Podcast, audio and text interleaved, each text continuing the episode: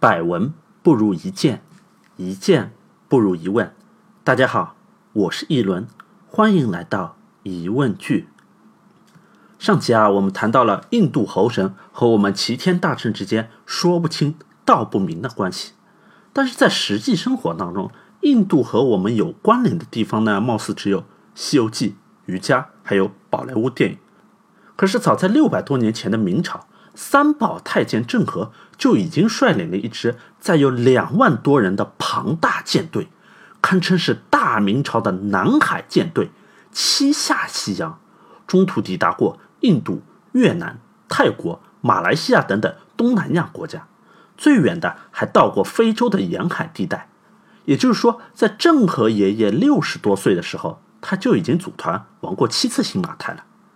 遗憾的是，在此之后。一直到新中国海军的崛起，这个倍儿给咱们中国人长脸的跟团游就再也没有人组织过了。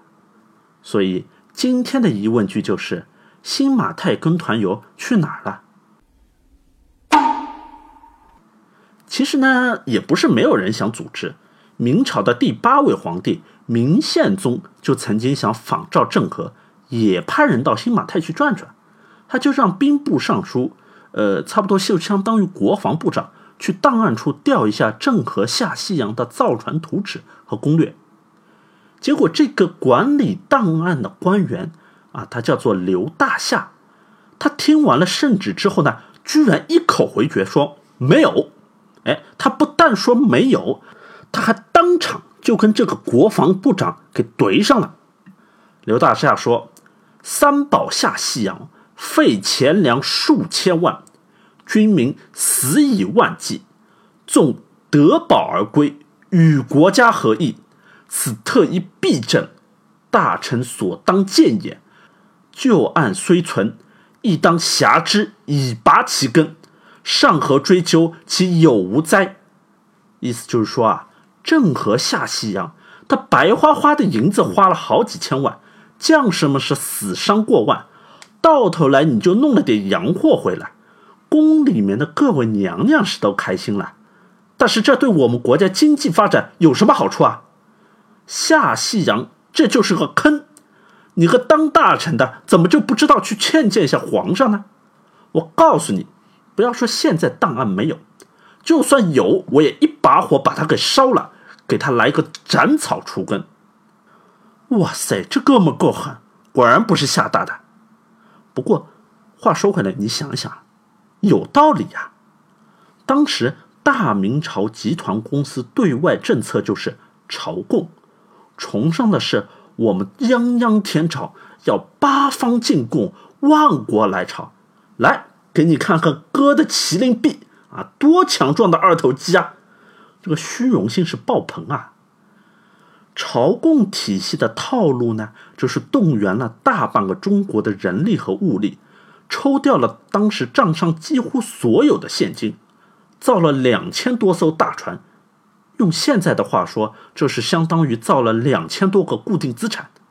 但是几十年过去了，虽然跟团游成功的吸引了很多外国人来大明朝参观学习，但是却没有一个外国客户肯下订单。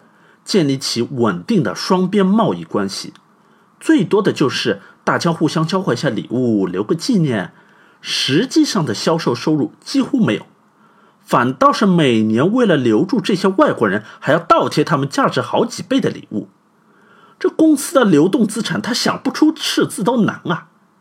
一到年底，公司的资金无法回笼，说好的官员们的年终奖也都集体泡汤了，所以。这个刘大夏，他是话糙理不糙，他说出了当时很多中层干部的心声，所以事后这个刘大夏也没有被处分，反倒还升了。中层干部呢没有奖金，但日子至少还过得去。可在东南沿海的分公司，很多底层员工那是日子都没法过了。集团公司的领导层为了维护公司的光辉形象。下令要严厉打击没有经过公司批准的民间对外贸易活动，推行海禁，规定寸板不得下海。也就是说，除了官方舰队可以跟外国进行朝贡贸易之外，民间船只哪怕是一寸都不允许下海，被抓到了就是斩首的死罪。要知道，福建、广东这些沿海省份，它的一个地形特点就是山多，头朝黄土背朝天去种地，那是养不活人的。当地人从几百年前的宋朝开始，就是靠海吃海了。地方上的 GDP 全靠外贸拉动。你官方舰队可以带着各种瓷器、丝绸到南洋去吃肉，你好歹留口汤给人家吃吧。好了，现在汤都不许人家喝了，这还让不让人活了？这也就是大半个明朝东南沿海始终是倭寇泛滥的一个重要原因。没办法，敢在海上跟风浪搏击的，那都是敢玩命的主。正规的渠道没法混了，那就是逼人家上梁山了。所以，一直到禁海政策推行了一个多世纪之后，明朝的隆庆皇帝开放了粤港作为合法的民间自由贸易口岸，历史上叫做隆庆开关，倭寇才被逐渐的平息下来。听到这里，不知道各位同学有没有听出来？啊，就是虽然谈钱啊是有点俗，但是钱的的确确是经济发展的一个血液。一旦血液流通不顺畅，身体的各个器官就都要出问题。这就像现在年轻人要创业，你要融资，投资方就一定会问你：哎，你的想法不错，但是你的项目怎么样去变现，怎么样带来利润？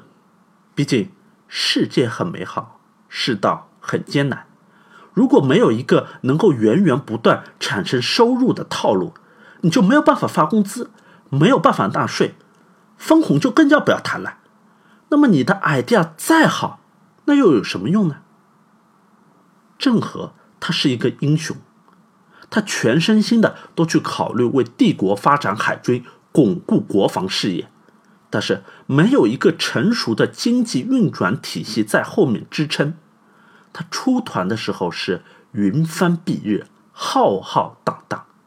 几十年过去了，结局就是孤帆远影，后继无人。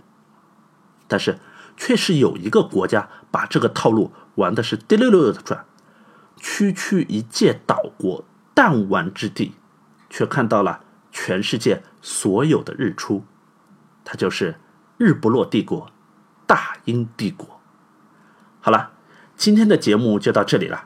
下集我们来看看大英帝国的套路，请听下集《帝国的套路下日不落的阴谋》。